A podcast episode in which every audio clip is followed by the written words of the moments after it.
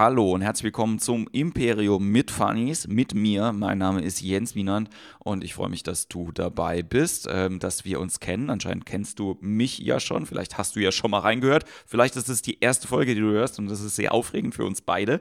Ähm, ich rede mit Gästen und heute mein Gast äh, Philipp Uckil aus Berlin. Zu dem kommen wir gleich. Ich ähm, ja, will noch so ein paar Sachen hier aus der Region erzählen, ähm, aus Mannheim und den Sachen, die hier passieren. Ähm, wir haben ganz aufregend am 1., 2.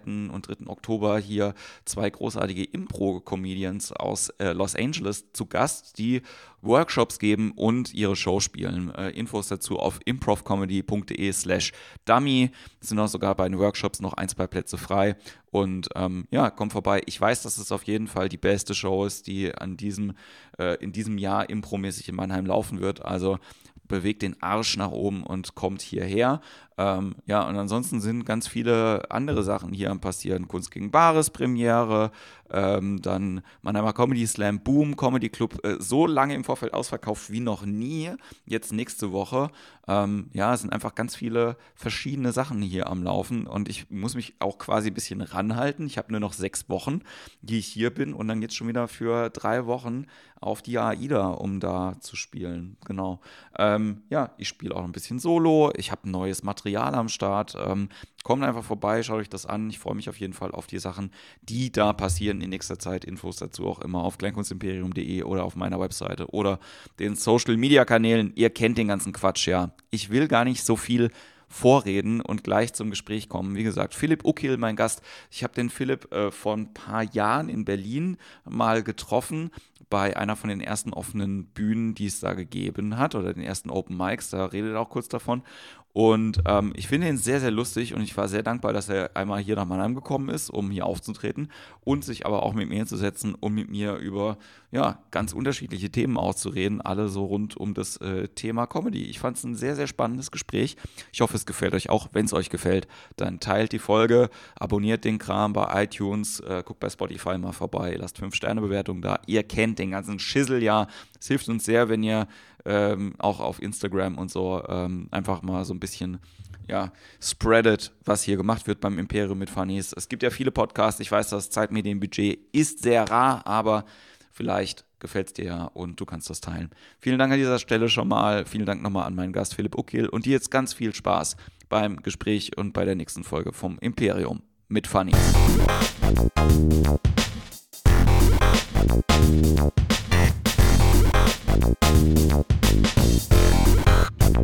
Sehr gut. Ich freue mich. Hallo, bei mir ist der Philipp Ukil. Genau, Uckel spricht Uckel. aber es weiß keiner. Es weiß keiner, jeder spricht es anders. Man, man kann es auch schlecht ablesen vom, äh, vom Geschriebenen. Ne? Eigentlich äh, zwei Konsonanten, danach muss ein kurzer Vokal kommen. Schreib doch das auf den Flyer drauf. Genau, so, so nenne ich mein erstes Solo. Das ist äh, zwei Konsonanten, kurzer Vokal, genau.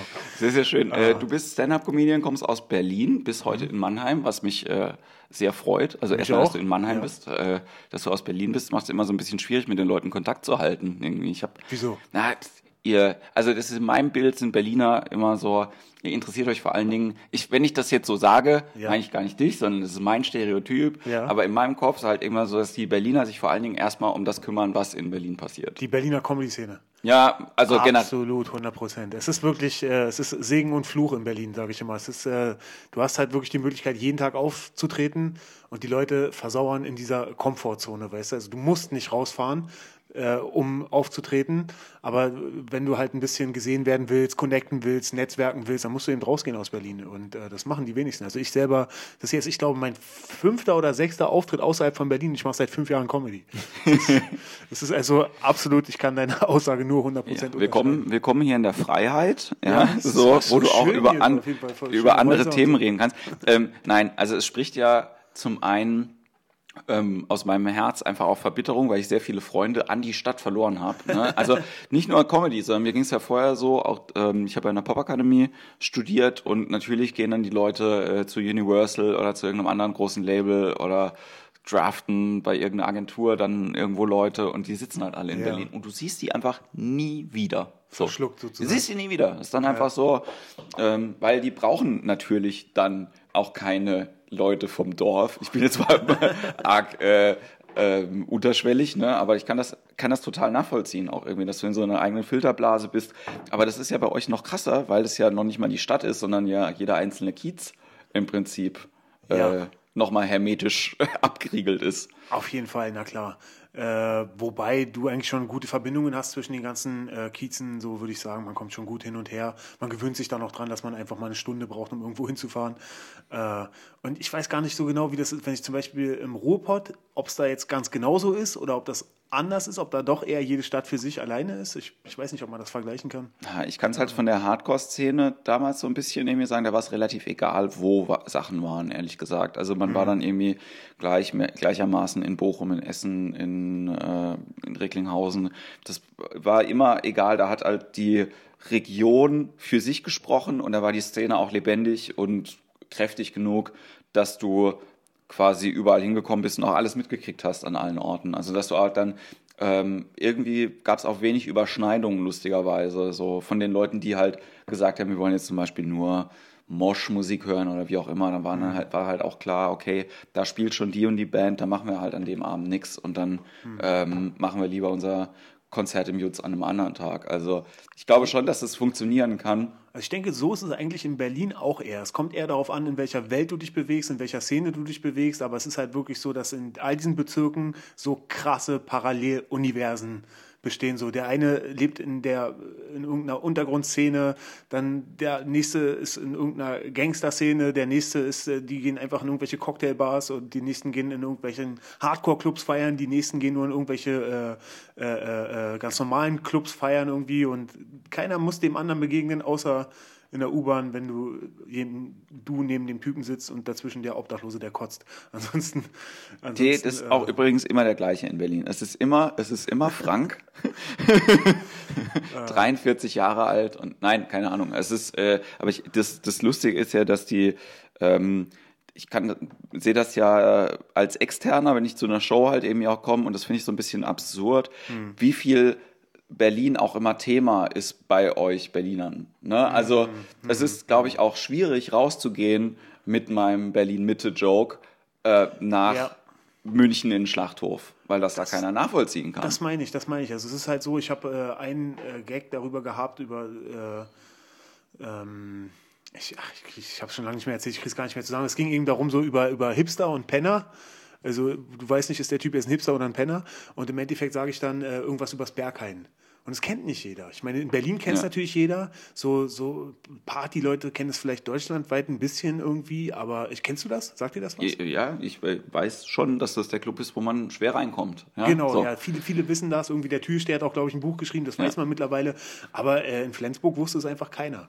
Und äh, dann musste ich auch sagen, okay, den Gag kann ich so nicht mehr bringen. Also äh, ähm, das ist ja generell die Frage, wie viel, Nachteil, ja. wie viel ähm, Vorwissen erwartest du denn bei den Leuten auch? Und ich glaube, dass du die Leute immer mitnehmen kannst, wenn du äh, viel darüber redest. Aber das Wichtige ist ja, dass du mh, hm, auch gerade bei so einem kleinen Gag, wo du dann halt irgendwie sagst, äh, das muss man doch irgendwie auch kennen, ne? Mhm. Äh, zu schauen, wie viel interessiert es die Leute denn halt irgendwie auch. Mhm. Ne? Und klar, ähm, ist es halt eben so, ich bin in dem Kiez, mir ist das und das erlebt, jeder lebt in dem Kiez, jeder hat das und das erlebt, äh, wir kennen das alle und deswegen lachen wir halt irgendwie darüber. Ja. Aber ich frage mich dann halt auch so bei Berliner Comedians viel, die ich gesehen habe, die ich auch super finde. Ähm, funktioniert das außerhalb, wenn das auch nicht dieses Publikum ist? Das ist ja halt auch was, was ich so ein bisschen, da können wir auch gleich nochmal sehr, sehr viel genauer drüber reden, mhm. über eure neue Szene und diese Möglichkeit quasi jeden Tag aufzutreten mhm. und so mhm. weiter. Ähm, aber äh, es ist auch schon ein sehr besonderes Publikum, was da sitzt. Das Absolut, ist nicht ja, ja. das, das Comedy-Publikum, was repräsentativ ist fürs Comedy-Publikum in Deutschland. Absolut, 100 Prozent. Also es ist, äh, wenn du mich jetzt fragst, äh, äh, funktioniert das denn außerhalb oder nicht von Berlin? Weiß ich nicht. Ich bin jetzt erst das fünfte Mal außerhalb. Es ist, es ist äh, du, ver, ver, ver, du bist in dieser Komfortzone, du bist nicht so gezwungen. Also ich meine, wenn du hier bei euch in Mannheim, wenn du hier Comedian bist, du hast deine Shows, die du vielleicht ab und zu machen kannst, aber wenn du nur auf eine Bühne spielen willst, musst du schon wieder wegfahren. Du musst dann echt äh, dich auf den Arsch setzen und musst fahren und, und, äh, und lernst verschiedenste Publikum Publikumsarten kennen irgendwie und, und äh, spielst mal vor Älteren, mal vor weniger Älteren und so. Und bei uns ist wirklich immer, äh, immer dasselbe Publikum. Ähm, Darüber können wir, können wir auch gerne gleich noch reden. Es, äh, äh, so dieses Gratis-Publikum. Es gibt halt in Berlin diese paar Gratis-Kanäle und da sitzen immer junge Leute, Studenten und so, äh, äh, bisschen linksalternativ, so vielleicht oder, oder auf jeden Fall sehr, sehr politisch korrekt. Motto Party, so. Billabong, fickt Nakatano. Ja, also ist halt so. Ja. Nein, äh, habe ich wirklich mal äh, lustigerweise. Das sind so, noch so Surfer-Leute, die sehe ich nicht so viel irgendwie bei euch. Ne? So, mhm. aber was halt schon verrückt ist, dass ihr es ja geschafft habt. Ähm, also unabhängig davon, dass da jetzt vielleicht auch Leute sitzen, wo man jetzt gar nicht so happy darüber ist, dass die jetzt immer da sitzen, aber dass ihr es ja geschafft habt, jetzt innerhalb der letzten ähm, vier Jahre oder so. Äh, Kavus Kalanta hat irgendwie da einen Podcast mit Thomas Spitze auch drüber geredet. Mhm. Ähm, Im Prinzip diese, diese äh, Infrastruktur so aufzubauen, dass du jeden Tag auftreten kannst. Ja. Ne? Ähm, Gab es da mal quasi ein geheimes äh, Meeting, wo wir gesagt haben, so, wir teilen das jetzt irgendwie auf, montags machst du und dienstags mache ich das oder hat sich das irgendwie anders entwickelt? Nein, geheimes Meeting nicht, es ist organisch gewachsen auf jeden Fall. Es gab erst äh, von Jonas Imam äh, Couscous-Comedy äh, und Nee, als allererstes gab es Bam Comedy von Dominik Jurjwiak und Daniel Wolfson, wo du auch damals noch warst. Bei, ja. ein, bei einer der ersten Open Mic Shows äh, in Berlin, da warst du auch dabei. Ich glaube, zweites oder drittes Bam, was es überhaupt gab. Ja. Richtig. Und, und äh, dann hat Jonas Imam zusammen mit äh, Zack aus der englischen Szene. Man muss vielleicht dazu sagen, also das, was wir haben auf Deutsch mit diesem ganzen jungen Publikum und so, dieses Berliner Ding, gratis äh, Eintritt, später Spendenbasis und so, das ist alles, das gab es schon seit Jahren auf Englisch in Berlin. Mhm. Und einer aus dieser englischen Szene hat dieses Konzept genommen und hat es mit Jonas Imam für Couscous Comedy durchgezogen. Hat, äh, wollte selber sein Deutsch verbessern, weil er hier seit Jahren Deutsch lebt und kein Deutsch kann. Ja. Und äh, hat aber nach dreimal festgestellt, er hat doch keinen Bock drauf. Also hat Jonas es alleine weitergemacht. Bam war nach dem Prinzip. Dann kam Musthole Comedy von Kinan Al. Da hab, das habe ich dann moderiert. Dann habe ich gesagt, okay, ich will noch eine Show machen. Dann habe ich noch eine am Freitag gemacht. Das ist Shabby Comedy.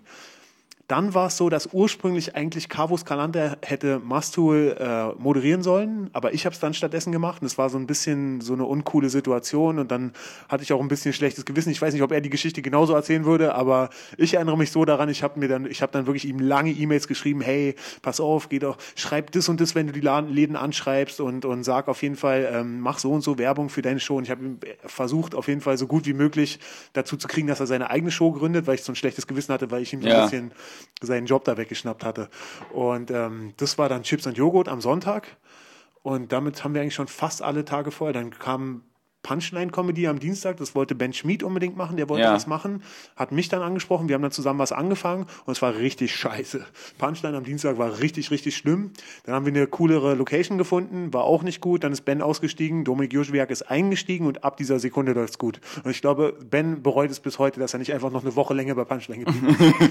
und ähm, dann kam habe ich noch mit Ivan Thieme Mad Monkey Comedy am Montag gemacht. Masthuhl mache ich schon lange nicht mehr. Das macht jetzt Alex Upatov.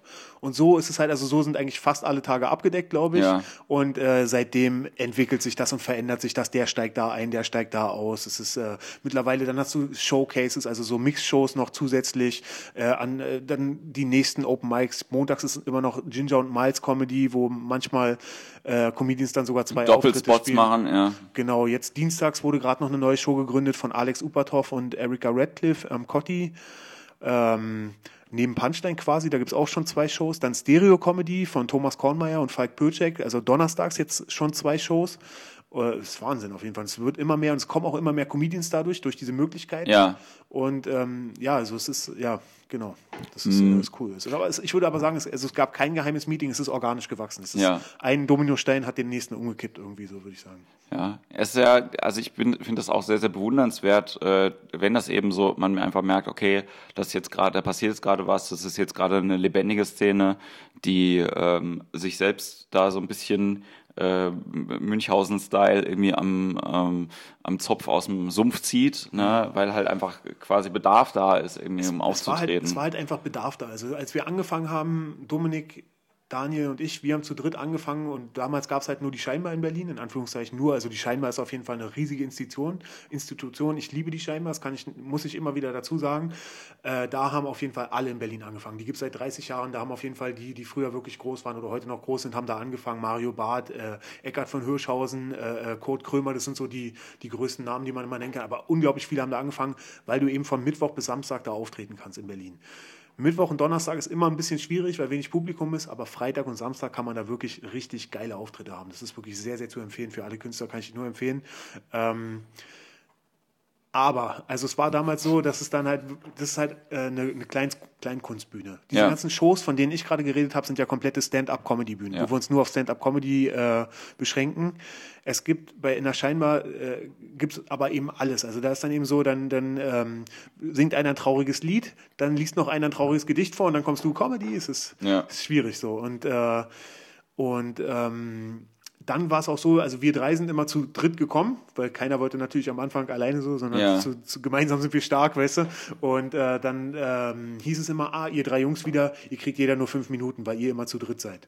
So, okay. das sind so Sachen, oder dann äh, hast du oft keinen Spot bekommen, so weil es hieß, ja, du warst die Woche schon mal da und äh, das war einfach ein Bedürfnis da nach mehr Stage-Time. Ja. Und dann als allererstes haben Daniel und Dominik eben angefangen, ihr eigenes Ding zu machen. Dann kam Jonas nach, weil Jonas äh, ja, und dann, dann kam ein Ding nach dem, anders, äh, nach dem anderen. Ja, es ist, ähm, also ich finde es ganz, ganz spannend, ähm, da jetzt irgendwie so unter dem Gesichtspunkt auf Berlin zu gucken, mh, mm, was, was State of the Art gerade ist von dem, was da passiert. Ne?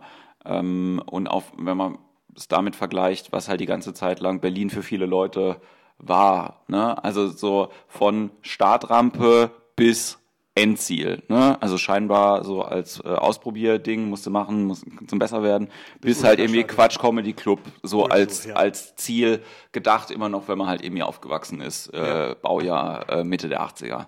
Ja. Und das glaube ich ist im Moment nicht mehr so.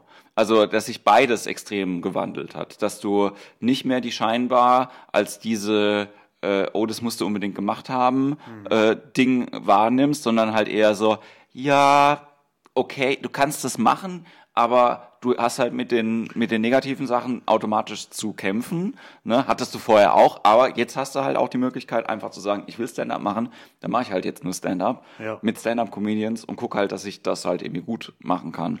Und vor allen Dingen, es ist auch wirklich äh, einfach so, wie gesagt, wir machen das seit Jahren und wir haben einfach festgestellt, es ist einfach viel, viel einfacher, jemanden zum Lachen zu bringen, wenn du in einer Show bist, wo es nur darum geht, die Leute zum Lachen zu bringen. Ja. Und das äh, verstehen auch alle gar nicht. Also zum Beispiel viele scheinbar Künstler sagen immer so, nur Wort? Funktioniert denn das? Ja. Das, ist, das finde ich so lustig. Das ist immer so, aber die meinen das wirklich ernst und die können sich das nicht vorstellen, weil sie es noch nie erlebt haben. Wie, da wird nur gesprochen. Ja. Das ist doch langweilig. Also das können die nicht verstehen. Das ist einfach, wenn du eine gute, bei einer Stand-Up-Show, da geht jemand drauf, hat eine gute Anmoderation, die ersten zwei Spots killen und dann ist der ganze Abend Killer. Ja. Das können die sich nicht vorstellen, weil sie es noch nicht erlebt haben. Das ja. Ist, äh, und äh, also du hast halt, du hast halt diese, diese Anfangssituation, die sich geändert hat und auch die äh, nicht mehr die Situation, dass äh, und äh, ich hoffe, dass, äh, falls das irgendjemand hört vom Quatsch Comedy Club, ich, trotz, ich würde da trotzdem sehr, sehr gerne spielen. ja?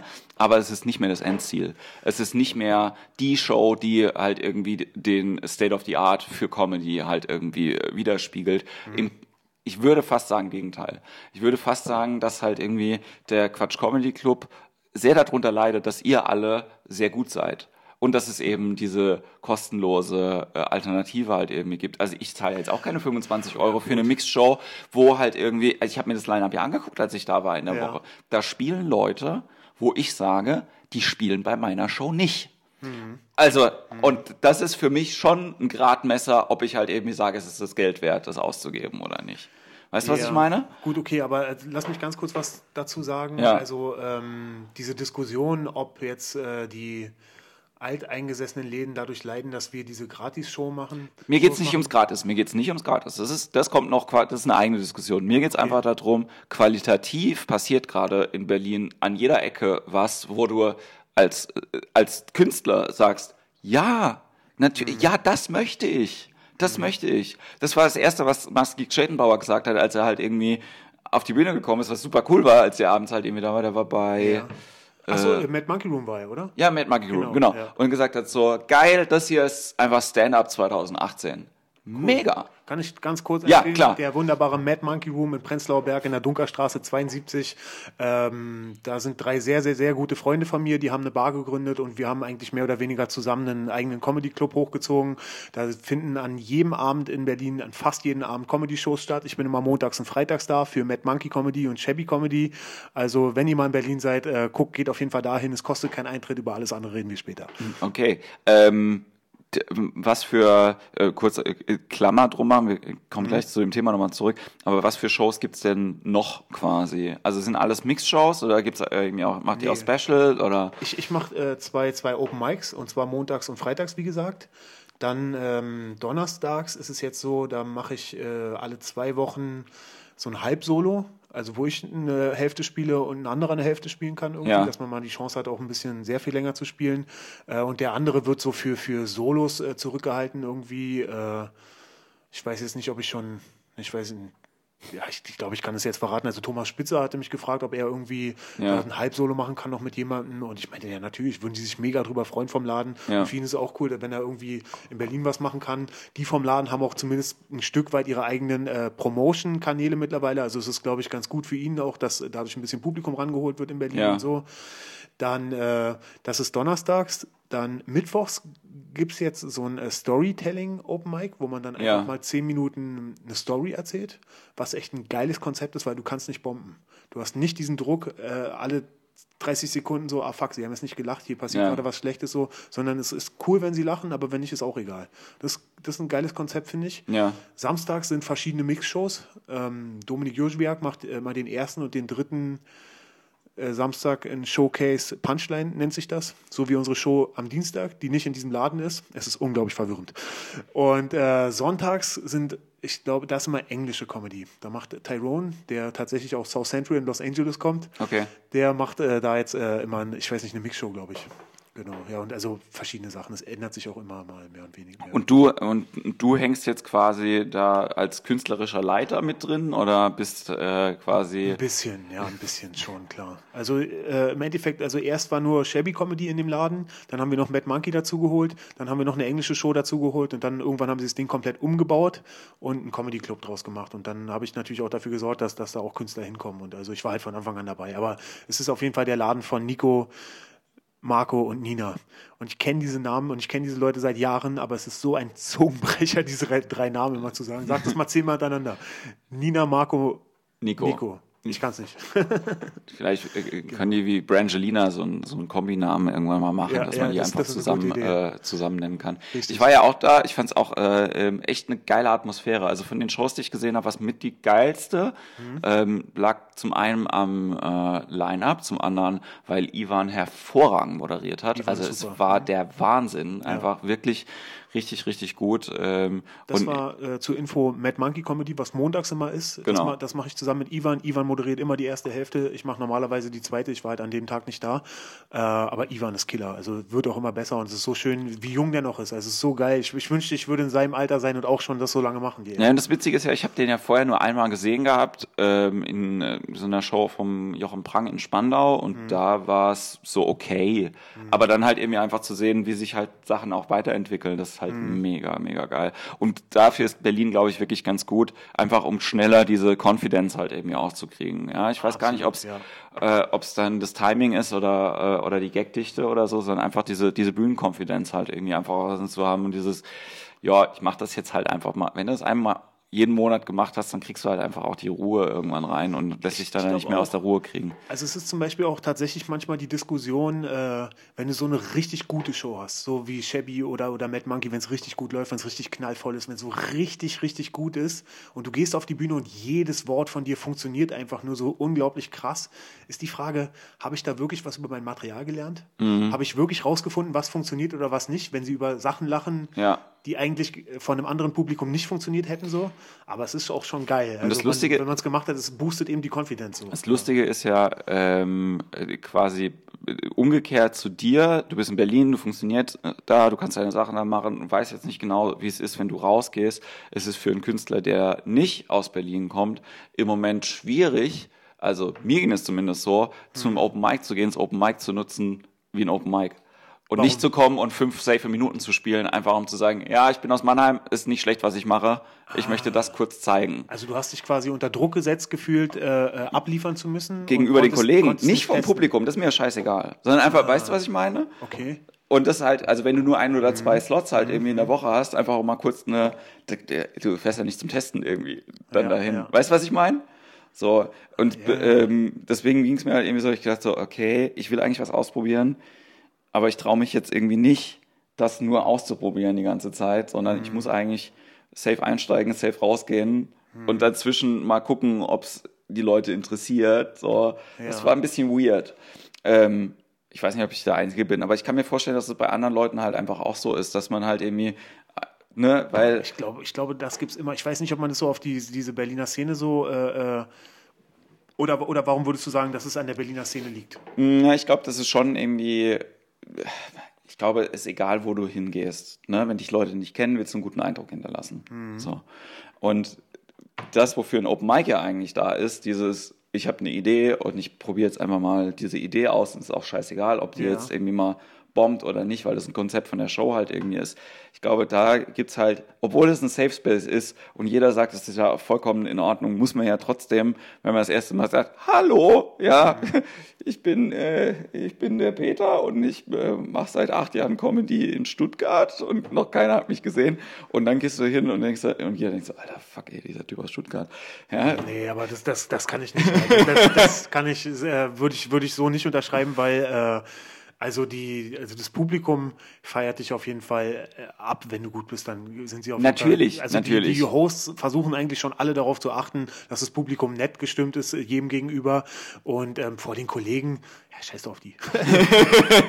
also ich meine, ja klar, also aber ähm, aber ist das so ein, also weil das aber, kann ich überhaupt die, nicht aber, einschätzen. Aber, aber so würde ich es eigentlich eher umgekehrt sehen, weil also guck mal, wenn man so rausfährt aus Berlin irgendwie, äh, wenn man so ein bisschen netzwerkt und so und die Leute kennenlernt, die einen auch buchen, die auch, auch ein bisschen bezahlen. Also ich meine, bei uns verdient ja keiner Geld, also scheiß auf die. aber ich meine, ich habe eigentlich eher so das Gefühl, wenn ich irgendwo hinfahre, jetzt außerhalb oder so, dass, dass ich äh, da einen guten Eindruck machen muss um äh, vielleicht auch mal für Geld irgendwo gebucht zu werden. So, ja. Weißt du? Und also das ist, äh, äh aber es ist, guck mal, es ist ja, wir haben beide denselben Gedankengang für zwei völlig unterschiedliche Sachen. Wahrscheinlich ist es eine innere Barriere. Also ja. es ist, äh, ja, der Scheinbar hatten wir uns auch früher überlegt, so, ah, heute ist das Publikum nicht so gut, sollen wir da überhaupt testen? Aber wahrscheinlich äh, so dieses neues Material auszuprobieren, ist wahrscheinlich immer so, so ein Angstklos ja. im Bauch. Wenn du wüsstest, du kannst jetzt hier den schönen, äh, komfortablen Weg mit deinem Mercedes langfahren und einfach das A-Material spielen oder ja. ob du mit einem fucking Trabi über eine Schotter, äh, äh, Schotterweg fährst oder so, weißt du, das ist äh, mit neuem Material ist wahrscheinlich, man muss sich wahrscheinlich einfach immer dazu zwingen. Ähm, äh, speaking about uh, not money, ähm, das finde ich ganz spannend und das frage ich dich auch einfach direkt, was ist denn dein Ziel mit der, mit der Comedy? Also so, das auch so in, zu machen in, in Berlin, ähm, genau. Ja, irgendwann schon rauskommen auf jeden Fall. Also, ist, äh, ich habe jetzt auch ein bisschen angefangen, äh, mal ein paar Leute anzuschreiben und anzurufen und so, und mal ein paar äh, Auftritte außerhalb zu bekommen, aber es ist auch gar nicht so einfach. Also ich habe den Eindruck, dass es eben nicht nur in Berlin so ist, sondern äh, deutschlandweit oder wahrscheinlich sogar weltweit, dass die Leute halt überall anfangen mit Stand-up-Comedy und dass es halt unglaublich viel Comedians gibt oder Leute, die Bock drauf haben. Und also ich habe jetzt mehrmals bei meinem, bei meinen äh, Versuchen, mich irgendwo reinbuchen zu lassen außerhalb von Berlin, gehört, ja, ich kann dich leider nicht für die Mixshow buchen. Wir haben aber ein Open Mic, spiel doch da mal umsonst und wenn es gut ist, buchen wir dich. Mhm. So und jetzt, wenn ich jetzt die Rechnung anstelle, wenn ich zum Beispiel äh, ich weiß nicht mehr, wo das war, in Bonn, glaube ich. Ja. Wenn ich jetzt zum Beispiel das Open Mic in Bonn spiele und es gut läuft und ich das quasi auf eigene Kosten, äh, auf eigene Kosten äh, äh, mache, weil ich mir denke, ist ja eine Investition, weil die buchen mich ja. Dann buchen die mich irgendwann nochmal und dann das, was ich dann aber bei der Mixshow verdiene, ist dann quasi, rechnet sich gegen, gegen das, was ich ausgegeben habe, um da äh, das zu machen. Ja. Oder in Köln ist es ja auch mittlerweile, also wenn du Boeing spielen willst, musst du ja, glaube ich, auch erstmal, oder, oder ja, sollte man wahrscheinlich erstmal diese New Material Night machen. Ja. Ich meine, ich mache es ja auch gerne. Also da, das werde ich auf jeden Fall machen. Köln ist so ein Ding, das, ich war noch nie, habe noch nie in Köln gespielt, das will ich unbedingt endlich mal machen. Und äh, klar werde ich das dann machen, selbstverständlich. Aber es ist eben also so, äh, da ist die große Kohle nicht mehr, weil einfach zu viele Comedians mittlerweile da sind, beziehungsweise äh, Leute einfach Bock haben auf Comedy. Aber ja. ich glaube, auf lange Sicht ist es eine geile Sache, dass viele Leute Bock haben auf Comedy, weil auch mehr gute Comedy da ist und mehr Leute dadurch zu Comedy-Shows gehen. Ich glaube, auf Dauer ist es schon eine gute Sache. Aber das, ähm, also ich versuche nochmal noch mal genauer nachzuhaken, ne? Also mhm. dieses äh, rausgehen und dann irgendwie draußen irgendwie spielen und dann mhm. äh, gebucht werden und dann davon leben, ist mhm. so ähm, quasi, ist es dein romantischer Traum irgendwie vom vom Comedian sein, weil im Prinzip ist ja, könntest du es ja auch so lassen, wie es jetzt im Moment ist, ohne dass nee, es jetzt halt irgendwie. Dann, ganz, ja, ich habe ich hab den romantischsten Traum von allen, ich will ganz nach oben, ich will alles schaffen, aber es dauert noch eine Weile. ja, aber lass Aber ja, nee, ich habe ich hab den romantischen Traum, auf jeden Fall. Also ich will mein Solo spielen und es soll richtig gut laufen irgendwann. Also ganz ehrlich, also ich träume auch davon. Also ich habe Luke Mockridge gesehen in der Mercedes-Benz Arena. Das war einfach nur eine krass geile Sache, ihn da zu sehen. Und es war einfach nur geil und, und sowas will ich auch eines Tages machen. Ich will auch da stehen, wo er gestanden hat. Das, das ist ja schon, ich finde es gut, wenn das jemand auch so klar formulieren kann und sagen, so pass auf, das ist, das ist einfach das Ding, was ich will und es soll irgendwie dahin gehen. Und ich glaube, man äh, formuliert das irgendwie auch zu wenig. Ja? Mhm. So, äh, ich kann für mich sagen, ich würde das nicht wollen. So, okay. also das, ähm, äh, wenn es irgendwann die äh, quasi die nächsten Steps halt irgendwie auch gibt. Ich weiß, dass ich einfach mein Leben lang selbstständig bleiben will.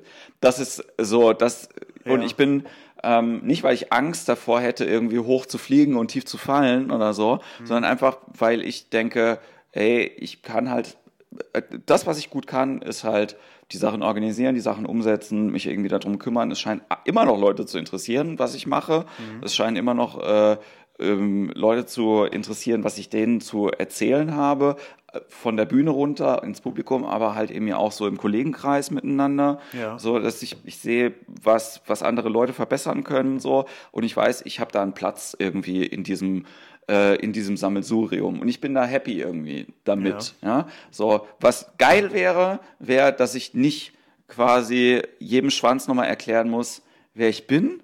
Hm. So, das ist halt das, wo ich, wo ich halt irgendwie denke, so, das äh, fände ich irgendwie schön. Und ich habe gestern erst ähm, ich mache so, so ein Persönlichkeitscoaching, ja, ich finde das ganz gut, irgendwie mich immer. Ehrlich gesagt finde ich sowas voll cool. Ja, was, mich was, einmal was, im Monat irgendwie mich hinzusetzen, irgendwie mit zwei, äh, mit zwei Beratern, äh, die, äh, erzähle ich ja auch auf der Bühne, ne? Also Aus welchen diese, Bereichen kommen die? Die eine ist Kulturwissenschaftlerin und die andere ist Psychologin. Aha. Cool. Und die machen so mit mir so systemische Beratung im Prinzip. Ne? Und ich bin da hingegangen, cool. eigentlich mit dem Wunsch, dass ich viel mehr in, ins Privatleben kommen will. Aber dafür muss das berufliche Leben erstmal aufgeräumt sein. Ne? So, das ist immer wieder mein Thema.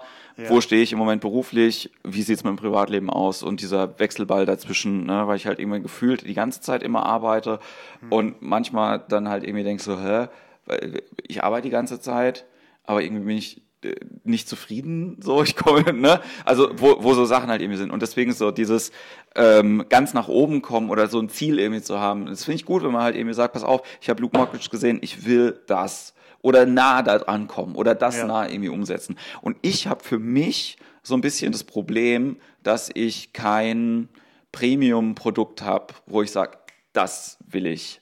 Also ich möchte genau das sein oder genau das haben oder mal diesen Moment irgendwie erreichen. Das gibt es für mich lustigerweise ganz, ganz wenig.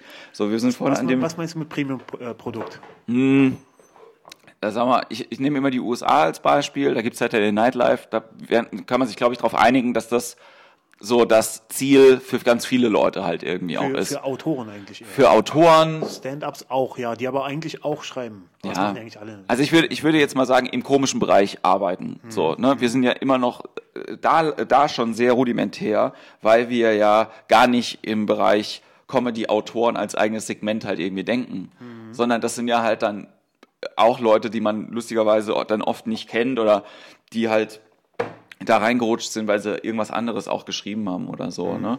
Aber ähm, äh, wie gesagt, mir geht es darum, so ein bisschen nachzudenken, hey, ähm, das ist Common Sense, dass das gut ist. Weißt du, was ich meine? Und ähm, wo man sich auch damit, äh, wo man jetzt nicht mehr diskutieren muss, inhaltlich, ob das jetzt auch äh, vom Material her geil ist sowas zu machen oder sowas abzuliefern. Ne? So, ich bin ja, äh, versuche es immer vorsichtig zu formulieren und nicht zu sagen, in der USA ist alles besser. Ist es nicht. Ist nicht alles besser. Aber es gibt wesentlich mehr bekannte Sachen, wo ich sagen würde, das ist gut. Als es in Deutschland halt irgendwie Sachen gibt, die Ah, okay, bekannt sind, ah. wo ich sage, das ist gut. Und ja, gut, okay, aber da also will ich das, hin. Das, das, ist, äh, das sehen aber, glaube ich, sehr, sehr, sehr viele in Deutschland so. Und also ich würde sagen, unsere komplette Szene äh, orientiert sich eigentlich fast ausschließlich an äh, amerikanischen Stand-up-Comedians. Also wir haben alle Louis C.K. gesehen, Bill Burr und, und äh, feiern die Leute ab Dave Chappelle. Also als Dave Chappelle in Berlin war, er war im Quatsch Comedy Club. War nur im Comedians. Wir waren alle da. Er hat Oliver Polak gecrowdworked. also er hat, äh, äh, für die, die es nicht wissen, er, Comedians reden ja manchmal mit den Leuten von der Bühne runter und er hat mit Oliver Polak geredet. Also er hat nicht mal die Chance gehabt, einen richtigen Menschen anzusprechen, da waren nur Comedians. Das war, war geil auf jeden Fall. Und, und ähm, ja, das, das sind eben unsere Helden da auf jeden Fall. Aber also klar gibt's gibt's auch, äh, äh, also ich bin auch auf, aufgewachsen mit deutscher Comedy und also amerikanische Stand-up-Comedy gucke ich vielleicht auch erst so seit fünf Jahren. Äh, und klar, aber so, da ist keiner mein Held irgendwie. Also äh, Ausbilder Schmidt ist nicht mein Held. Es ist nicht so, dass ich gesagt habe, oh, das will ich werden, wenn ich groß bin. So. Also ich hatte das ja als Kind.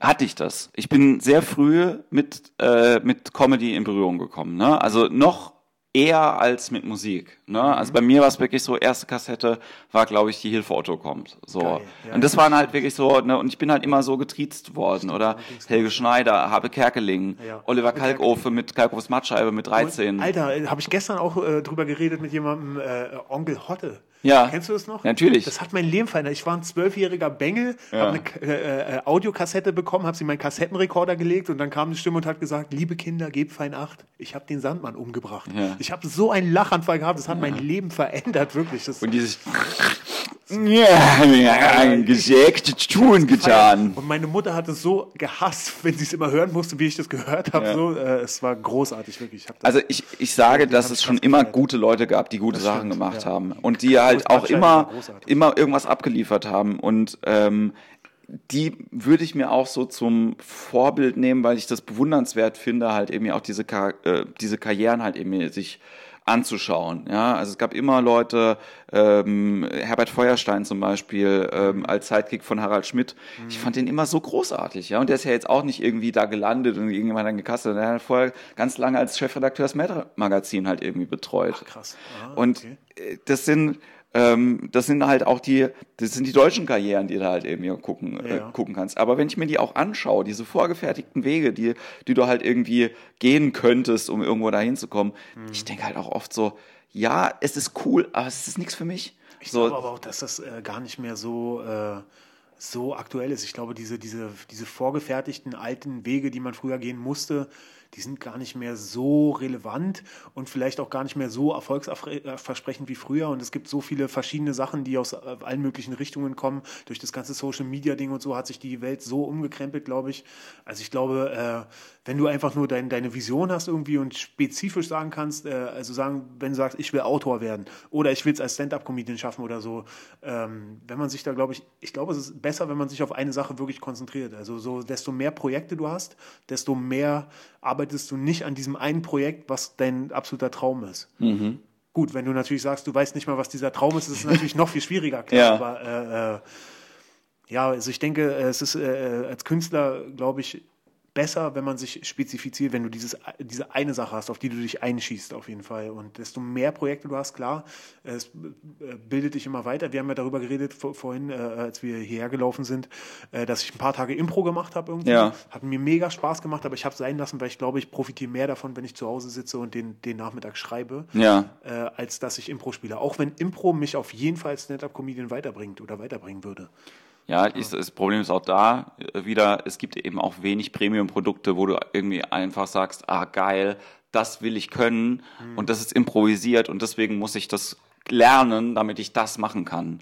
Also das gibt's eben ganz wenig. Ja? Und dann bleibt's halt dabei, dass du die Methode halt irgendwie hast und dann kann man vielleicht mit der Methode improvisieren oder man schreibt oder man macht Business-Workshops oder man macht eine Moderation oder sonst irgendwas. Ne? Das ist ja halt auch eher das Ding. Und es gibt ja auch nicht den, den Weg, den man, wo man halt irgendwie sagt, so, du willst Stand-Up-Comedian werden, hier ist eine Liste von 20 Sachen, die äh, dir helfen irgendwie das zu machen. Also ich glaube, so eine Liste würde es geben, Ja. aber ähm, es gibt ja auch quasi jetzt nicht das eine Buch halt irgendwie zum Schreiben zum Beispiel, ja, weil halt auch der der Weg dahin so unterschiedlich ist, ne, bis du halt irgendwie auch sagst. Und wo du das gesagt hast mit dem ähm, ähm, eine Sache wirklich gut können. Ich, ich sage auch immer, wenn jemand fragt, was, was mache ich denn beruflich, ich sage im Moment immer, ich bin Stand-up-Comedian, einfach damit ich nicht als erster sage, ich mache ganz viele verschiedene Sachen. Das hat was so ein bisschen auch mit, mit einer Fokussierung in meinem Kopf halt irgendwie auch zu tun. Mhm. Ich mache ähm, wirklich noch ganz viele andere Sachen nebenbei, die mir auch alle sehr, sehr wichtig sind. Ja, zum Beispiel ist diese Impro-Sache mir verhältnismäßig gesehen wichtiger, glaube ich, noch als ähm, als Stand-up. Ja. Ähm, aber es ist wesentlich schwieriger und kräftezehrender, weil es halt nicht nur was ist, was mit mir zu tun hat, sondern wo ich immer andere Leute mit ins Boot holen muss, wo ich mhm. viel mehr ähm, viel mehr äh, quasi noch umzuwälzen habe. Ja? Bei mhm. Stand-up ist ja das Schöne, da gibt's ja nichts. Also weißt du, vor fünf Jahren, weil ihr habt nicht gegen Widerstand ankämpfen müssen. Es war jetzt nicht so, dass es da halt irgendwie Leute gesagt haben, nee, Stand-up ist genau das und dass, ähm, dass man kommt und sagen, nee, Stand-up funktioniert doch so. Ach so, weißt du? doch, das hatten wir schon. Und zwar, weil, äh, also wir hatten die Diskussion eben so, auf, hatte ich ja vorhin erzählt, auf der Bühne, äh, ja, da, äh, ich mache ja auch Comedy, wenn ich mich hier verkleide als, als Förster oder so. und wir sagen, nein, Stand-up-Comedy ist eben nur so und so. Und also da haben wir uns schon dazu entschlossen, okay. wir machen das so und so. Okay, ähm, ich, ich spreche das nur deswegen so aus, weil bei mir ist das halt mit Impro-Theater so. Es gibt so für mich mhm. das gefühlte deutsche Impro-Theater, was ich halt auch lange gemacht habe und das ist auch cool, aber es ist nicht das, wofür ich, woran ich denke, wenn ich an Impro-Theater halt irgendwie denke. Mir geht's im Moment ein bisschen so, wie wenn du halt mit Leuten über Comedy redest und dann stellst du halt nach drei Minuten Gespräch fest, ah, okay, die, der, die finden halt wirklich äh, hier Ausbilder Schmidt richtig, richtig gut. Mhm. Und haben aber noch nie was anderes gesehen. Ja, weißt ja, du? So, und dann ist halt so dieses äh, hier äh, Matrix-mäßige blaue Pille, rote Pille bei vielen Leuten halt noch nicht passiert. Ja. Und das ist das, was, ich, was bei mir mit Impro so ein bisschen anstrengend ist, weil ich halt irgendwie denke so, ja, ist jetzt nicht so, dass ich mich erleuchtet fühle wie nach so einem LSD-Trip, sondern einfach so denk, es geht einfach anders.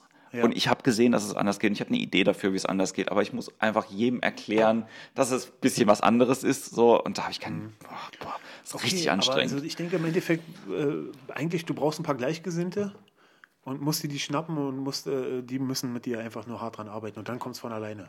Also das war das, was bei uns passiert ist. Also wir haben einfach ein paar Gleichgesinnte gehabt, wir waren alle auf einer Wellenlänge und dann waren wir, was waren wir so, vielleicht so 10, 12 Leute damals in Berlin. Also es waren eigentlich immer so dieselben sieben, acht Leute, die immer Spots hatten. Ja. Heute hochkarätige Leute. Warten wir mal noch ein paar Jahre ab, dann wäre es auf jeden Fall, dann sind es auf jeden Fall Traum-Lineups und das war aber bei uns jeden Tag in Berlin einfach, weil wir einfach damals zusammen angefangen haben. Und das ja. war äh, einfach Gleichgesinnte, die gesagt haben, nein, wir wollen es ganz genau so. Wir haben uns alle darauf verständigt, wir wollen es ganz genau so haben. Das ist das, was wir wollen. Und, ja. und dann haben wir es einfach gemacht. Und ich denke, wenn, wenn du dir eine Truppe schnappst, irgendwie für eine Impro-Gruppe, du brauchst ja nur drei, vier Leute eigentlich, ja. oder?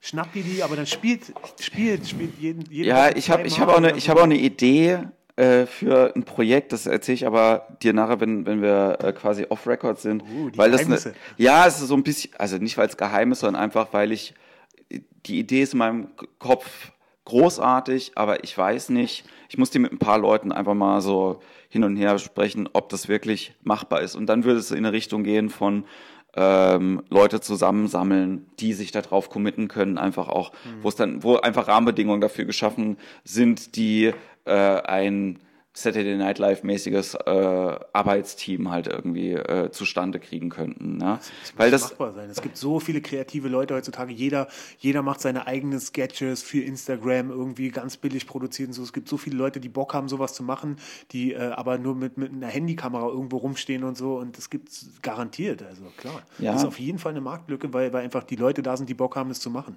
Vielleicht ist der Markt noch nicht unbedingt dafür da, aber auf jeden Fall die Leute, die Bock haben, das zu machen. Ja, und du hast vorhin gesagt, so, es ist das Gefühl, so, es gibt so viele Comedians in Deutschland oder Leute, die anfangen mit Comedy. Nicht zu viele. Ich, es nee, nee, cool. ich habe gar nicht das Gefühl, dass es so viele sind, lustigerweise. Also okay. so, ich bin, ich, ne, ich habe ja lange genug Poetry Slam gemacht. Es gibt sehr viele Leute, die Poetry Slam machen, ja, okay. oder die da mal aufgetreten sind oder ja. die so Sachen gemacht haben. Verglichen damit sind es sehr wenige Leute, die mal Stand-up gemacht haben. Oder du machst ja auch jetzt, ich habe das Gefühl, dass es ähm, wenn du Stand-up machst, du schon viel weiter in deinem gedanklichen Prozess bist, als wenn du zum Beispiel bei einem Poetry Slam bist oder wenn du mal bei, äh, bei so einer offenen Bühne wie der Scheinbar auftrittst, weißt mhm. du? Wo du halt einfach sagen kannst, ich habe eine Idee, die ich jetzt mal kurz abteste, mal gucken, wie das halt irgendwie funktioniert. Aber wenn du sagst, ich mache Stand-up-Comedy, dann hast du eigentlich ja schon ein relativ konkretes Bild, in Anführungszeichen, von einem Act, den du abliefern willst. Eigentlich, wenn du zweimal einen guten Auftritt hattest, träumst du als nächstes vom Olympiastadion. du hast wirklich, der, der, der Plan ist da. Ja, ja. und äh, dementsprechend hast du halt auch Leute, die, ähm, die da fokussierter halt natürlich irgendwie auch, ähm, auch dran gehen und ähm, weißt aber auch, okay, es sind jetzt das ist alles überschaubar von den Leuten. Das werden jetzt halt irgendwie nicht die Leute sein, die ähm, das jetzt mal zwei, dreimal ausprobieren und dann siehst du die ein Jahr nicht mehr und dann siehst du die vielleicht in zwei, drei Jahren nochmal für einen Auftritt oder so. Das passiert mhm. ja nicht, sondern die Leute kommen dann halt irgendwie vielleicht, jetzt sind die in Berlin und machen da ihre Sachen und dann sind die in Köln und machen da irgendwie weiter oder sind dann, hören dann auf, weißt du? Aber es gibt mhm. jetzt nicht dieses, ähm, entspannt mit Stand-up umgehen. Weißt du, was ich meine? Das gibt's ja, ganz wenig. Ja, es ist vielleicht auch ganz gut so, weil es ein bisschen auch so ist, dass die, äh, die jetzt sagen, so, die es wirklich nur als Hobby machen, die wirklich gar, gar nichts damit verfolgen, die nehmen eigentlich den Leuten, die versuchen, richtig was äh, äh, zu erreichen, die Stage-Time weg auch irgendwie. Also es ist klar, also wenn es so ein paar Leute gibt in Berlin, die, die nur alle paar Monate mal Spot posten, eigentlich ist es schon so, dass äh, dass der, also im Sinne, also jetzt die, die ja. in Berlin wohnen, nicht jetzt Leute, die von außerhalb kommen und nicht öfter in Berlin sind, aber ja. die, die, natürlich nicht, sondern die Leute, die, die nur alle paar Monate Spot posten, weil sie einfach cool finden, mal auf einer Bühne irgendwo zu stehen und was zu erzählen und äh, das bringt denen nicht wirklich was und dem, dem ich keinen Spot gegeben habe, bringt es auch nichts. Ja. Das, ganz ehrlich. Und dem Publikum bringt es halt am allerwenigsten, weil es interessiert mich dann auch oft nicht. Das, so. das würde ich gar nicht sagen. Klar, es gibt den Typen, der immer wieder kommt und seine selben Gags erzählt, die äh, vielleicht auch ganz gut sind, aber er beschreibt auch nichts Neues. So irgendwie alle paar Monate mal äh, äh kommt er und das Publikum weiß es ja nicht, dass er immer denselben Scheiß erzählt. Ja. Er hat vielleicht schon einen guten Auftritt. Das macht ihm schon Spaß, klar, aber ganz ehrlich, also es gibt schon viele, die wirklich richtig das ernsthaft machen, die Studien abgebrochen haben, die Jobs kündigen und so. Und also die, die brauchen die Stage-Time wahrscheinlich dringender. also ohne Scheiß. Das, äh, ja, ich glaube halt auch, dass dieses Commitment ähm, gerade bei euch natürlich wesentlich krasser äh, oder deutlicher spürbar ist, als das jetzt zum Beispiel bei ähm, den Leuten hier. Also hier bricht keiner sein Studium ab um Stand-up zu machen. Okay. Weißt ja. du, also das macht ja, ja einfach keiner. So, es war eine ganze Zeit lang äh, Gruß raus an dieser Stelle auch an Matthias Hayes und äh, und Dennis Boyett und die. Äh, Matthias war noch nicht bei uns äh, in Berlin, hat mir richtig gut gefallen. Genau. Wir sehen ihn ja heute Abend, oder? Genau, der kommt heute Abend auch. Ähm, es war nämlich eine ganze Zeit lang echt so, dass ich gesagt mit gutem Gewissen sagen konnte, ich bin der zweitbeste äh, Stand-up-Comedian äh, Stand-up-Comedian in Mannheim nach Bülent Ceylan, einfach weil es niemand anderen gibt, ja. der hier Stand-up macht. Und dann ja, kann man sagen so, naja, und jetzt will ich das nicht mehr sagen, weil ich halt weiß, okay, es gibt drei andere. Ich will den Wettbewerb irgendwie gar nicht so, ne, es geht gar nicht ja, darum, sondern einfach nur zu sagen, es ist eigentlich absurd, dass mit Bülent also ein Aushängeschild für Mannheim gemacht wird und für mhm. Stand-up, wo ich beides als, naja, ich sage jetzt mal diskutabel bezeichnen würde. Ne? Mhm. So, ich bin ja da bei diesem äh, bei, bei Xavier ist es ja noch krasser halt irgendwie, ne, ja. wenn, als ja, Verbindung so. Großartiger Witz übrigens hier von, ah, wie hieß der Schweizer? Frank? Frank äh, Richter, oder? Frank Richter, der, den Gag fand ich so lustig, den er gemacht hat, wo er gesagt hat, so, ja, wir haben in Zürich, haben wir genau 1240 Rechtsradikale, wir konnten die alle zählen, die waren alle auf dem Xavier Naidoo-Konzert. Ich so, ja, das ist ein geiler Witz, ich dir, dir gerne. Ähm, einfach, weil ich das schwierig finde, wenn jemand sagt so, hey, ich repräsentiere die Stadt mit dem Kram, was ich halt irgendwie mache, wo ich irgendwie denke so, wow, hast du mal jemanden in der Stadt gefragt, ob du das darfst? Weil das eigentlich nicht cool ist, das zu machen. So. Ja. Und ähm, ne, will nur sagen, das ist sehr überschaubar. Und bei euch ist es ja halt automatisch halt irgendwie so, so, was bist du, was machst du? Ja, ich bin Stand-Up-Comedian in Berlin und ich weiß genau, wie dein Tagesablauf ist und ich weiß, oder wie dein, wie dein Wochenrhythmus zum Beispiel halt mhm. irgendwie auch aussieht, ne? Ja. So, auch wenn da kein Geld dabei rumkommt, heißt es ja nicht, dass das kein, keine Arbeit ist. Weißt du, also das so. Es ist natürlich eine Investition in die Zukunft. Also äh, man träumt schon davon, dass da irgendwann, dass man davon gut leben kann, dass man dann irgendwann auch gut leben kann und äh, im Bestfall, dass man dann auch irgendwann mal richtig gut davon leben kann. Klar, also ich glaube, den Traum hat jeder. Ja, aber in Deutschland fehlen ja eben die Stellschrauben für Finanzen, die es ja in den USA halt irgendwie auch gibt, weil, wie gesagt, die einzige Möglichkeit, die auch so jemand wie du jetzt zum Beispiel im Moment auch hätte, wäre eben über die Live-Gigs irgendwie Kohle zu kommen. So, mhm. das wäre jetzt ja nicht dein Ziel irgendwie, wenn jetzt der Til Schweiger kommt und sagt, ich drehe eine neue Komödie, hast du Bock dabei zu sein, dann würde man auch erstmal denken so, weiß ich nicht, ob ich das machen will. So. Also da würde ich zu sagen, also ich sag mal, äh, wenn, wenn, wenn du dir die, äh, wenn du dir die äh, wenn du dir die Comedy-Szene in Amerika anguckst, so viele der großen Schauspieler in Komödien ja. haben Stand-up gemacht früher. Ja, ja, klar. Also eigentlich alle. Und, und, äh, und viele haben dann auch echt aufgehört, Stand-up zu machen. Also ich habe das Gefühl, dass für viele in Amerika so, sobald sie die Chance hatten, äh, den großen Kinofilm zu machen, sobald sie in Hollywood waren, haben sie, äh, waren Auf, sie weg. So. Ja, also, aber das ist ja der nächste Step. Es ist ja dann auch künstlerisch aber, so, dass um, ich... Dass um jetzt nochmal darauf zurückzukommen, ja. also diese äh, Überlegung war auch, also zum Beispiel, es gibt einen, einen krassen Talk von äh, Ralphie May, ich weiß nicht, kennst du bestimmt, den, den ganz dicken, ja. der, ähm, der leider verstorben ist der hat äh, einen Vortrag gehalten äh, bei einem Comedy Writing Workshop in Los Angeles irgendwie. Da hat er auch gesagt, ihr müsst Schauspielunterricht nehmen. Das ist, äh, ihr müsst, ihr müsst in Komödien spielen, ihr müsst Schauspielunterricht nehmen. Und also deswegen habe ich auch tatsächlich angefangen, Schauspielunterricht zu machen. Bin dann in dieser Impro-Gruppe gelandet, was ich erzählt habe, ja. hab's, hab's wieder sein lassen. Aber auf lange Sicht will ich schon eines Tages, wenn ich meinen Job vielleicht mal gekündigt habe, dann doch wieder Schauspielunterricht machen und dann auch gerne in der Komödie irgendwie mitspielen. Ja. Und wenn du gerade sagst Till Schweiger und ein Freund von mir, Finn, der schreibt nämlich für äh, Schweighöfer die Drehbücher, äh, dann sage ich, ähm, okay, cool. aber nein, Quatsch, also es, äh, das, nein, ich könnte mir vorstellen, ich, ich, ich, will das, ich will das niemand in, in, in den Mund legen, dass er das nicht wollen würde.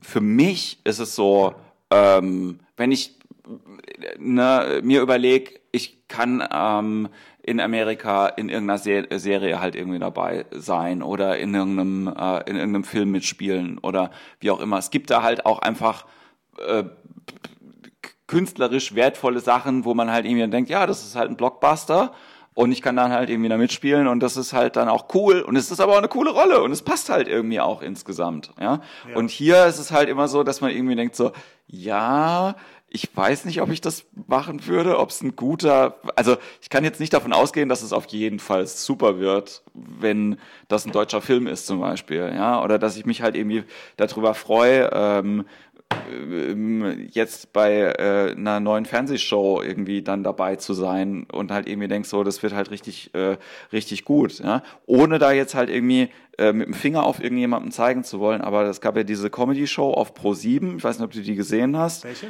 Die hieß einfach die Comedy-Show, wo ähm, Kevin Gervin und Kevin Ray moderiert haben und ein paar Stand-Up-Comedians so Stories erzählt haben und die wurden dann so nachverfilmt. War und Osan dabei, kann es sein? Ja, es kann sein, dass der dabei war. Ich glaube, er hat da was erzählt. Ehrlich gesagt, ich, ich gucke kein Fernsehen, schon seit zehn Jahren oder so und es ist so dumm, weil ich will unbedingt ins Fernsehen, aber ich gucke gar keins. Philipp hat einfach daheim so ein Papp, so ein Pappfernseher stehen mit so einem Loch drin. Heutzutage YouTube, äh, äh Netflix und so, also ich, ja, dann lass nicht auf die Idee kommen, mir was anzugucken, was durch Werbung unterbrochen wird. Würde ich nicht auf die Idee kommen. Dann lass uns, dann lass uns nicht über, über das deutsche Fernsehen und die deutschen, äh, deutschen Kanäle halt irgendwie reden, sondern eher darüber, dass es einen Mangel daran gibt, ähm, äh, Produktionen halt irgendwie zu haben, die visionär genug sind genau. oder Strukturen. Was, was meinst du denn damit, wenn du sagst, was sind diese Stellschrauben, was du vorhin gesagt ja. hast, äh, die man, die wir Comedians in Deutschland jetzt bräuchten? An was denkst du da? Also ich denke zum Beispiel ähm, einfach an, ich habe bei einem ähm, auch beim Impro-Workshop in Berlin einen äh, Typen kennengelernt, der schreibt Piloten. Der macht nichts anderes als Piloten zu schreiben, Pilotprojekte mhm. für Serien, mhm. verkauft die an ähm, mehrere Produktionsfirmen. Mhm. Er hat gemeint, einmal wurde einer verfilmt, der Rest ja. nicht. Okay. Aber alles, wodurch er sein Geld verdient, ist, dass er quasi schreibt und sagen, ah, das ist gut, ich kaufe mal die Rechte irgendwie ab und dadurch Krass. finanziert er sich. Das, das würde in Deutschland halt nie funktionieren. Du würdest halt jetzt nicht quasi. Äh, Ach, der ist Amerikaner. Der ist Amerikaner, genau. Ah okay. Ja, da. Also nur mal so als, mhm. äh, als Beispiel. Oder dass du halt irgendwie, wir haben ja keine Late-Night-Show, die gut ist.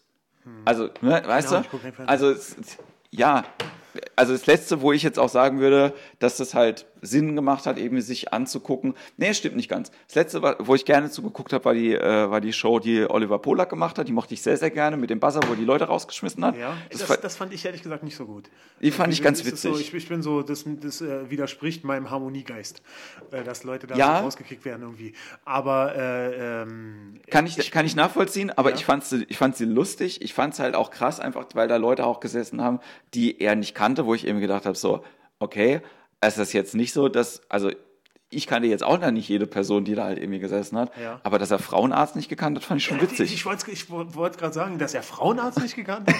Oliver, wie kannst du Frauenarzt nicht kennen? ja.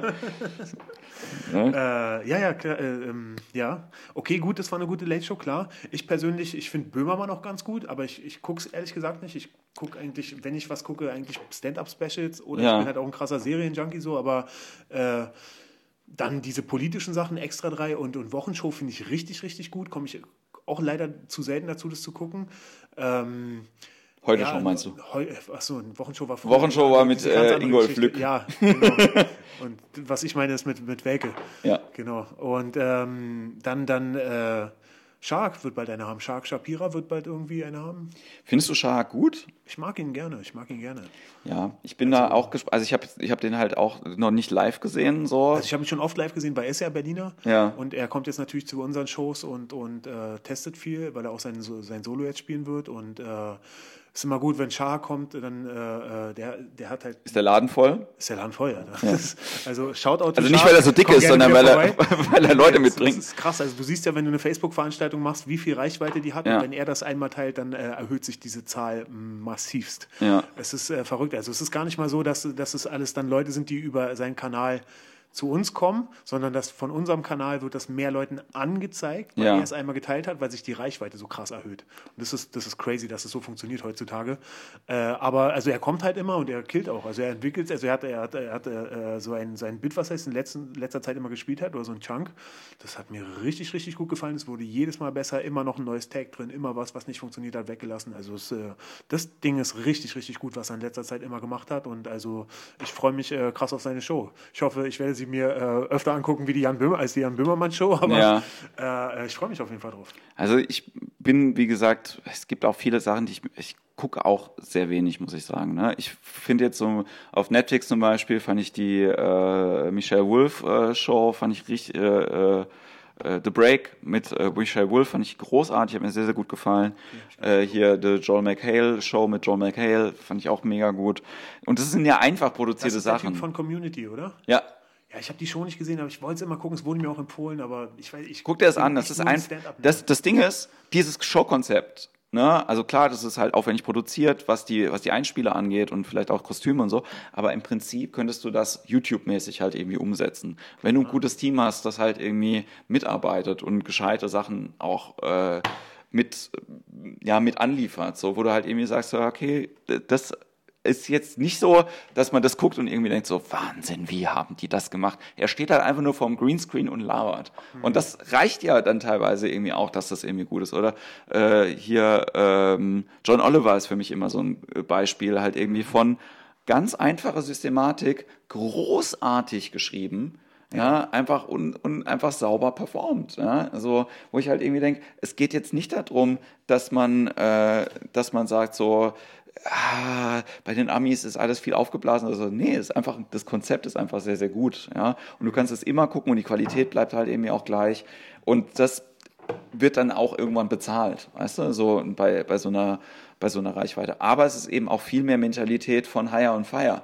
Ne? So, wir probieren das mal aus und wenn es nicht funktioniert, dann geht halt jemand. Mhm. Und dann ist es auch schade, aber wenn du halt irgendwie, also ich bei, bei diesem Beispiel, was ich vorhin gesagt habe, weil ich das auch einem Kollegen erzählt habe, wenn du in Deutschland jetzt zu irgendeiner Produktionsfirma gehst und die sagen, cool, wir nehmen deinen Piloten, wird der Deutsche Mann, yes, ja, ja, ja, ja, geil, wir bezahlen den und dann filmen wir den nicht.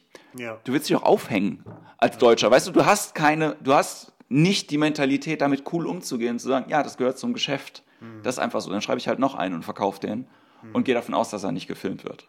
Die große Frage ist ja dabei eigentlich, äh, ist es denn so, dass so viele Piloten gekauft werden?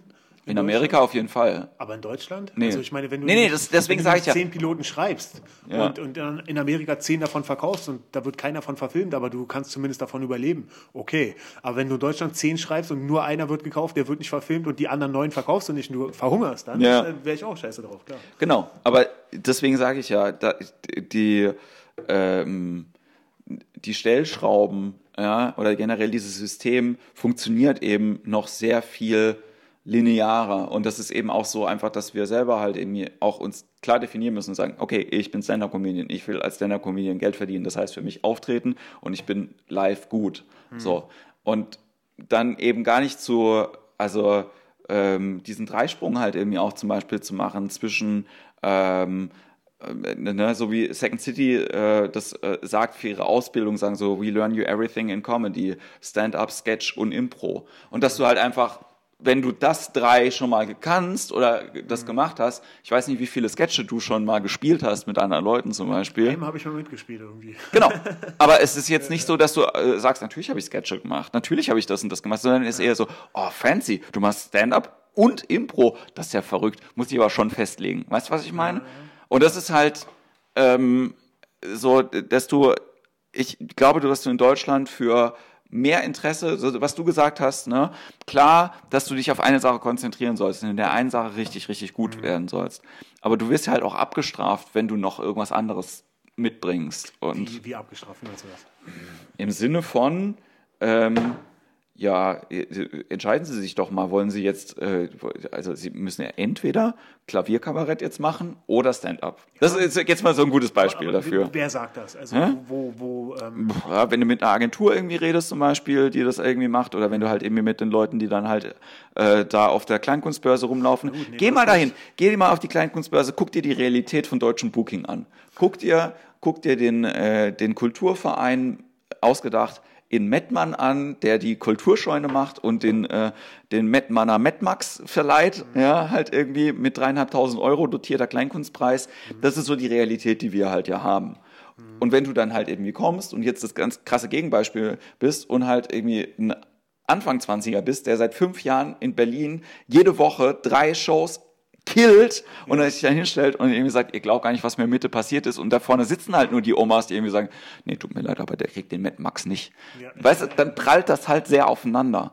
Und ich klar. bin, bin in großer äh, Hoffnung, dass einfach die so Leute auch wie vielleicht ähm, ich oder, äh, oder jüngere Agenturen, die irgendwo anders Shows veranstalten, so, äh, so jemand auch wie, du hast vorhin gesagt, der Daniel Kuss, in, äh, der die, der die KGB-Sachen halt irgendwie auch moderiert, dass auch da Wechsel vollzogen werden, dass du halt andere, dass du halt Leute auch hast, die irgendwie merken, okay, es gibt vielleicht eine andere Systematik dafür, wie man Sachen umsetzen kann, ja, wo man, äh, wo man sagen kann, hey, wir, wir schaffen für euch erstmal einen Auftrittsrahmen und ihr könnt so oft und so viel auftreten, wie ihr halt irgendwie wollt.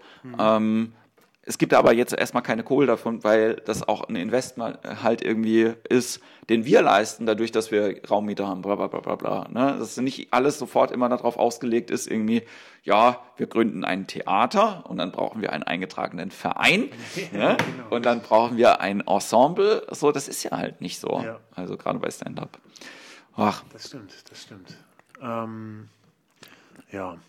Äh, ich habe mich ein bisschen in Rage geredet, es tut mir leid. nee, kein Problem. Also ich würde dir auch sagen, also ich würde dir, dir auch recht geben, klar, es ist auf jeden Fall, es muss, es muss was passieren, äh, äh, aber es passiert auch was, denke ich. Es, es lässt sich nicht aufhalten, es gibt einen Generationswandel.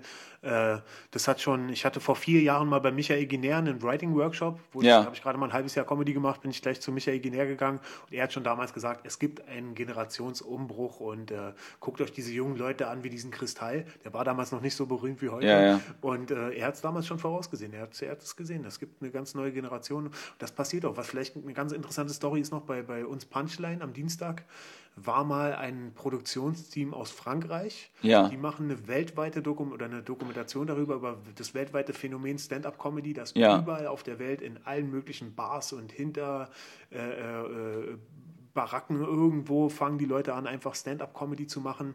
Ich mache aktuell bei äh, Caroline Clifford und Paul Salamoni einen Gag-Writing-Workshop in Berlin, der Killing It Workshop, auch sehr, sehr zu empfehlen.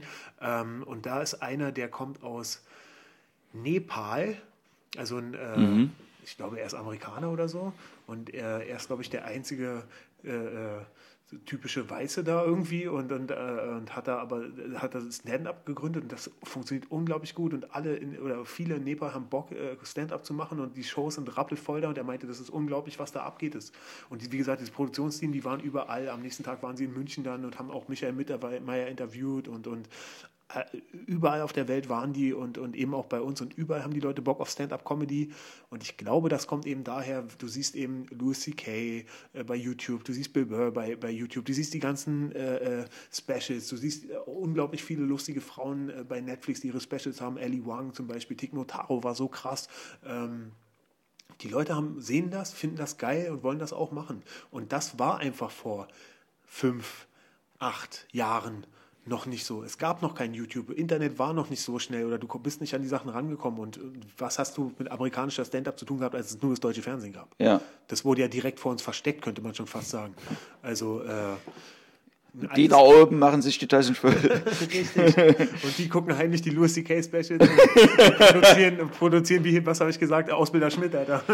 Das ist sehr, sehr lustig. Naja, aber auf der anderen Seite sind, sehr, sind auch immer ja Leute irgendwie äh, mit dem Flieger rüber, haben sich Sachen angeguckt, haben äh, Gags mitgeschrieben, sind wieder hergekommen, haben, haben sie auf Deutsch übersetzt. Ja, also das, das ist auch so äh, traurig, ja. Äh, ja, aber äh, ich frage mich dann ja halt auch immer so, das ist ja jetzt nicht so, dass das jetzt so ist in den USA. Und wir da jetzt irgendwie, ne, das ist ja nicht so, dass wir halt irgendwie sagen, so, Moment, Moment, Moment, die hatten das iPhone schon vor zehn Jahren, so, mhm. äh, also zehn Jahre vor uns, sondern das war ja schon immer da. Und es war ja schon immer so ein Kulturunterschied halt irgendwie da. Und dann denke ich so, hm, es gab doch schon auch Leute, die das gesehen haben. Warum, warum bringt das nicht mit? Warum, war, wie kann das sein? So, dass da, also ich, es ist ja gut, dass es jetzt passiert und dass wir, äh, dass wir eine Szene halt auch haben, wo man sich, ähm, wo man nicht lange drüber reden muss, wo man halt einfach sagen kann, ja, äh, coole, coole Leute und wir auch, Gott sei Dank, auch äh, über die gleichen Sachen problematisch reden können.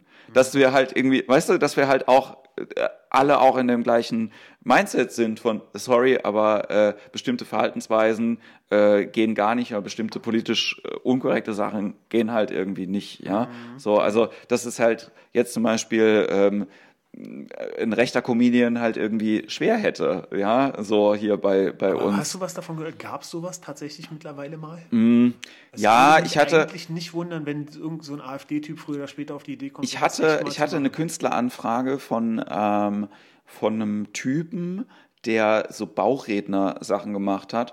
Und ich habe auf der Facebook-Seite war das sehr, also ich ich glaube, das war jetzt so irgendwo zwischen AfD und Identitären. Also schon so, okay. würde mich jetzt auch nicht wundern, wenn der sich einen Personalausweis selber gebastelt hat. Ne? Also so ähm, schwierig auf jeden Fall. Ne? Und habe mir auch die zehn Minuten irgendwie angeguckt und habe gedacht so. Und hat er die irgendwo gespielt oder hat er die in seinem Wohnzimmer vor Nee, nee, nee, er hat die gespielt.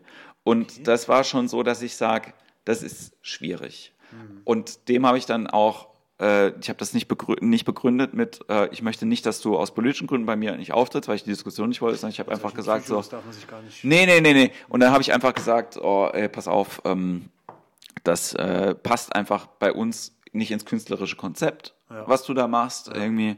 Und ähm, noch viel Erfolg weiterhin. So. Aber es gibt, glaube ich, auch so, so Sachen. Und ich kann mir das auch. Also, ich, äh, das, was ich ja sagen wollte, ist ja, wir sind, wir haben einen Konsens, weißt du, und es ist eine, es ist eine positive Atmosphäre, habe ich das Gefühl.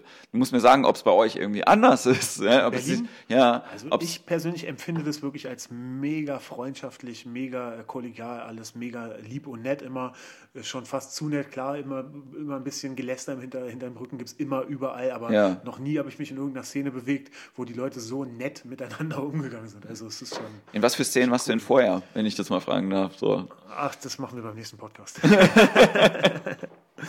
ähm, ja, ich habe. Äh, ja, das machen wir beim nächsten Podcast. Da freue ich mich dann äh, schon auf den nächsten Podcast. Das können wir nachher irgendwie. Ich, ich sag dir mein Geheimnis und du sagst mir deine Szenen. Ja, wir haben vorhin, ähm, wir haben vorhin auch festgestellt, dass wir äh, äh, viele Sachen gleich haben. Vielleicht reden wir dazu äh, noch am Schluss kurz drüber. Äh, über Verzicht und Abstinenz. Das finde ich nämlich auch ganz spannend. Ja, ähm, Gerade in so einer in so einer Nightlife-mäßigen äh, Umgebung halt irgendwie äh, auch zu sein und wirklich I feel you. Ähm, weil mir fällt das teilweise schwer. Ähm, ich trinke ja, wie gesagt, keinen Alkohol, seitdem ich 17 bin oder so. Sehr gut. Äh, ne, halt irgendwie auch durch Punk und Hardcore irgendwann mal Straight Edge mäßig halt irgendwie drauf gekommen und hängen geblieben. Ähm, und ich habe da auch kein, ich habe überhaupt kein Problem damit, wenn Leute um mich rum irgendwie trinken und so. Und trotzdem merke ich immer, ich glaube, manchmal wäre es leichter, was zu trinken, um äh, sich nicht so ganz so. Gespräche nicht zu führen. Ja, ja, das zum einen und auch manchmal einfach, um äh, jetzt nicht aufzufallen. So, weil du fällst lustigerweise immer auf. So, ne? Ja. Im Gegensatz dazu, wenn du im Büro arbeiten würdest und dann ein Alkoholproblem hättest, wärst du halt irgendwie der Absurde. So bist du halt der Typ, der kein Alkoholproblem hat, in Anführungszeichen, der, der immer so ein bisschen weird ist. So. Genau, genau, genau. Ist es bei dir genauso? Also ich vermute, was dahinter steckt, ist, äh, ähm, das ist eine Form vom Alkoholismus, ein, ein Symptom vom Alkoholismus, dass man äh, so dieses äh, so, so angeekelt sein oder das extrem weird finden von jemandem, der ein Problem hat mit Alkohol und der, der, der, dass man sich davon fernhält, weil man will nicht, dass irgendwer darüber nachdenkt, wie viel man denn selber trinkt. Weißt du, so ist, äh, ich glaube, die Leute wollen sich so ein bisschen davon fernhalten, von den Leuten, die ähm, so, so, wenn der Fokus bei einem so drauf ist, oh, der trinkt zu viel, der hat ein Problem, das ist so, so, oh, das Gespenst geht um. Weißt du, Das ist so, oh, der trinkt zu viel, oh, scheiße. Das ist so dieses, äh, die Leute sind so, ja, sie haben da, sie haben da, sie wollen sich da so von fernhalten, weil sie Angst haben, dass darüber diskutiert wird, wie viel denn jemand trinkt Ja. und dass man dann irgendwann mal darüber nachdenken muss, ob man selber zu viel trinkt oder nicht. Und also Alkoholismus hat halt viel mit, mit, mit Lügen zu tun und so. Und also Das ich stimmt. habe auch eine Zeit lang, also ich habe tatsächlich auch mit 17 aufgehört, Alkohol zu trinken, habe dann aber sechs, sieben Jahre später wieder angefangen und habe dann fünf Jahre lang aber richtig, richtig Gas gegeben. Und jetzt seit dem 6.6.2013 wieder keinen Schluck Alkohol getrunken und keinen Schluck Kaffee. Äh, Das fand ich noch viel schwieriger. Mit Kaffee aufzuhören fand ich viel schwieriger als mit Alkohol aufzuhören. Ja, da, da bin ich ja stark abhängig. Also es ist ja so, ich trinke ja Kaffee, bis mir die Niere wehtut. Ne? Also das, Habe ich auch früher. Ja. das, also ich versuche das immer so als Witz zu verkaufen. Sag ich, nee, sorry, das ist leider, ich, ich merke halt wirklich, das tut dann weh und dann merke ich so, jetzt trinke ich mal vielleicht wieder einen Liter Wasser, dann hilft's vielleicht. Ja, Aber oder, das, oder halt das erste Bier. Weißt du, so war es bei mir damals. ja, und ähm, das, das, ich finde das auch so irrwitzig, weil man halt irgendwie, ne, du bisher hängst jetzt irgendwie auch mit so einer Bar halt irgendwie auch mit drin. Und ich mache auch was äh, bei einem Restaurant von meinem Bruder, ähm, der ja auch irgendwie mit feinen Weinen arbeitet und so weiter.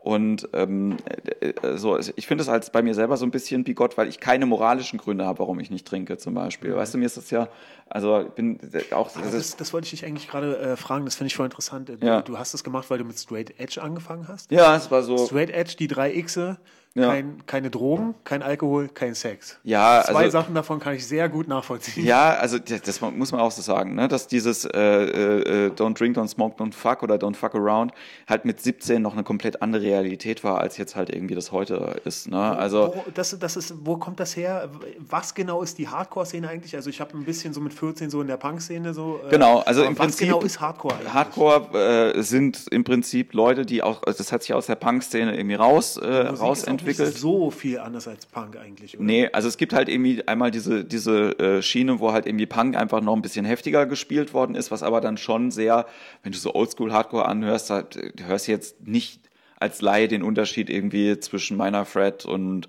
Ramones, würde, würde ich sagen, ist vielleicht noch ein bisschen melodiöser. Aber das sind so, aber das geht halt viel äh, drum, ähm, es hat viel mehr mit Aussage nochmal zu tun. Ne? Also so Ende der 80er war ja Punk nicht mehr so richtig politisch. Und dann haben viele Leute, also die Punk-Szene war halt auch einfach so, dass sich da einfach auch Randale äh, Leute gesammelt haben und halt irgendwie, dann hat er auch irgendwie Drogen nehmen mehr dazu, weniger dazugehört.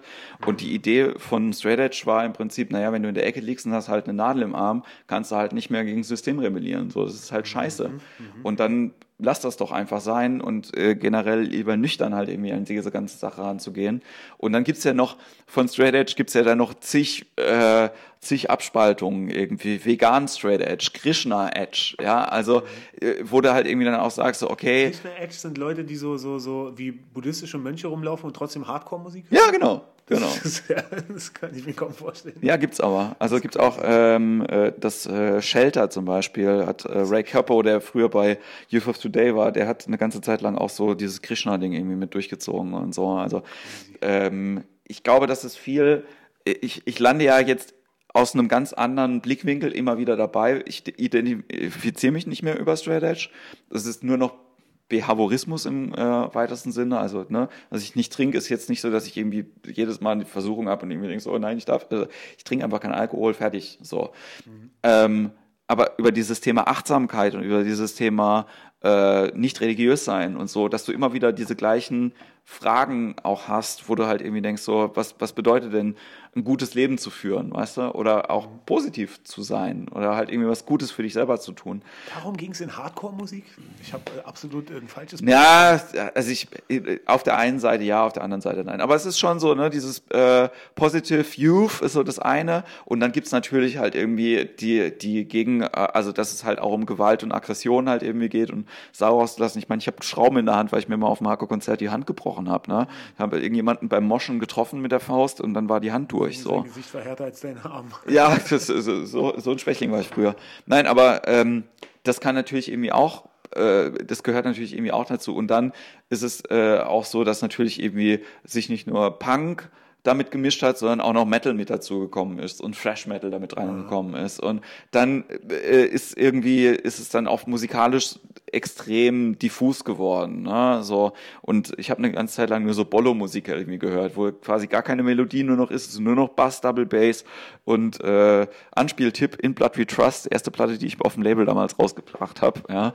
Wegweisende Musik. Ja, ja, ich habe Krass, Alter, wir müssen so wirklich noch einen Podcast machen über Szenen auf jeden Fall. Ja. Ich, ich war früher auch in der Punk-Szene mit 14. Okay in Berlin. Also da können wir, können wir viel drüber besprechen. Da können wir, da können wir äh, nochmal drüber reden, würde ich auch äh, demnächst mal machen. Aber wir müssen auch demnächst los, weil wir eine Show heute Abend noch haben. Geil, da freue ich mich auf jeden Fall auch sehr drauf. Äh, ja. Ich bin das erste Mal bei euch in Mannheim und ich hoffe, dass wir heute die Hütte richtig abreißen werden. Ja, wie finden die Leute dich dann im Internet? Oder wo sollen die Leute denn draufgehen? Die Leute finden mich äh, auf meiner äh, Facebook-Seite äh, Philipp Uckel, also mit einem L, 2P, U-C-K-I-L-L. Und ähm, oder eben bei Instagram auch Philipp Uckel. Würde ich mich sehr freuen. Lasst ein Like da, followt mir und äh, ich poste dann ein Bild von mir und Jens, versprochen. Genau. äh, danke euch fürs Zuhören. Wir sind hoffentlich bald wieder da beim Imperium mit Funnies. Ähm, äh, vielen Dank, Philipp, dass du da warst. Dankeschön, dass du mich eingeladen hast. Es hat sehr, sehr viel Spaß gemacht. Na, dann, äh, das Awkward Handshake machen wir auch gleich offline. Ne? Dann äh, macht's gut. Bis bald. Ciao.